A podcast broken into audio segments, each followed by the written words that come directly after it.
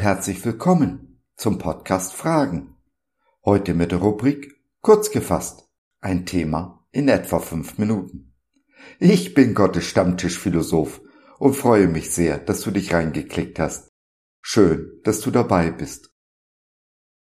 Nicht wenige sehen in Gott den strengen Vater, der uns diszipliniert und züchtigt.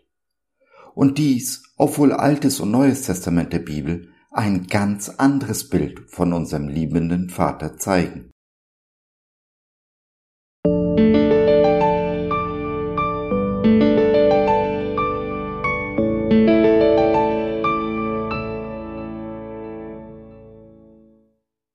Gunst bei Gott. Gesegnet, um zu segnen. So habe ich geschworen, dass ich nicht mehr über dich zürnen und dich nicht mehr schelten will. Jesaja 54, der Vers 9b. Nein, Gott ist schon lange nicht mehr zornig mit uns. All seinen Zorn hat er an das Kreuz geheftet. Mein Freund, wir leben in der wunderbaren Zeit der Gnade, der unverdienten Gunst unseres Gottes. Gunst ist ein etwas museales Wort, aber ich darf es gebrauchen.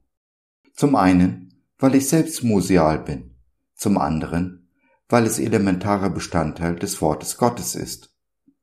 Gunst ist nichts anderes als die Güte und der Segen unseres Gottes.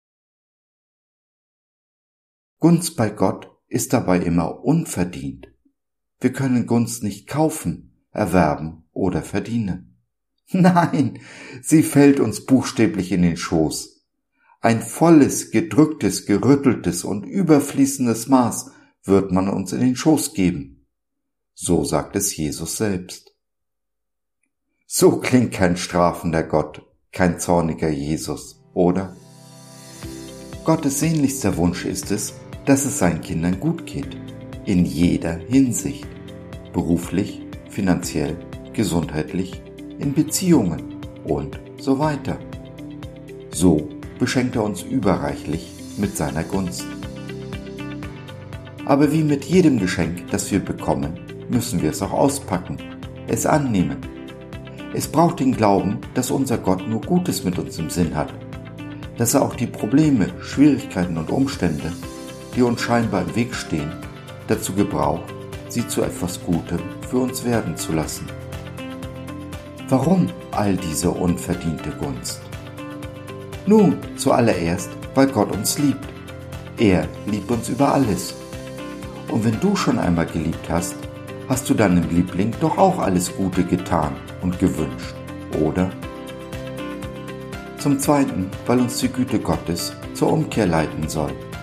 Römer 2, Vers 4. Gott führt und leitet uns nicht, indem er uns straft oder diszipliniert.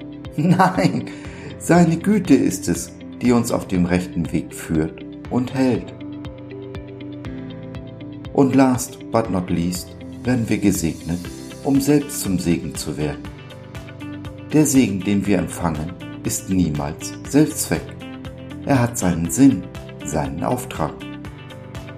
Vielleicht magst du dir jetzt einen Moment Zeit mit Jesus nehmen und ihn fragen, wo und wie du zum Segen werden kannst. Für deinen Nächsten, für deinen Feind für die Welt. Und vielleicht, nur ganz vielleicht, möchtest du den Dienst von Gott bis unterstützen. Ich würde mich sehr freuen, diesen Dienst nicht alleine schultern zu müssen. Alle Informationen findest du auf der Website. Sei gesegnet im Namen des Herrn, damit du zum reichen Segen wirst für alles, was Jesus dir aufs Herz legt.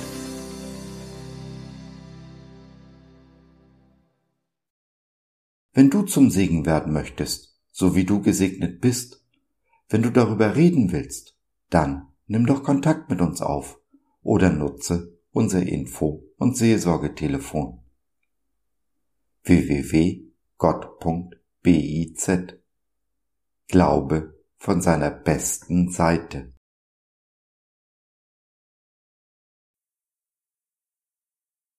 So, das war's für heute. Danke für deine Zeit. Wir freuen uns, dass du dabei warst und hoffen, wir konnten deinen Geist ein wenig anregen. Gerne würden wir von dir hören, mit dir reden, diskutieren und beten. Und gerne würden wir erfahren, wie du die Dinge siehst, wie du sie verstehst. Besuche uns doch im Web, wir freuen uns schon sehr auf dich. www.gott.biz Bis dahin alles Liebe, dein Josef.